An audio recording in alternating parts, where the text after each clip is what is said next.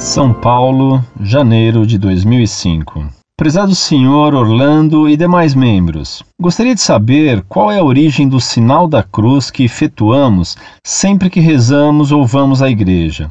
E por que os católicos de rito oriental e os ortodoxos fazem o sinal da cruz de forma diferente de nós, católicos, ou seja, de cima para baixo e da direita para a esquerda? Grato novamente pelo esclarecimento de mais essa dúvida.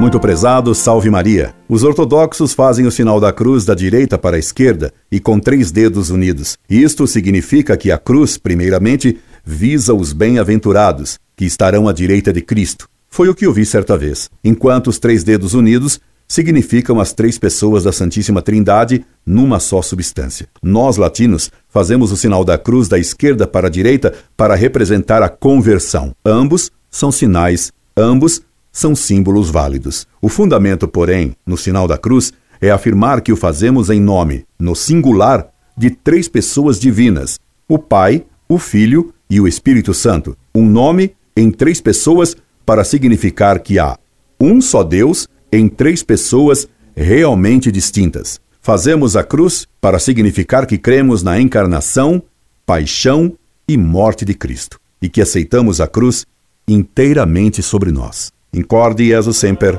Orlando Fedeli.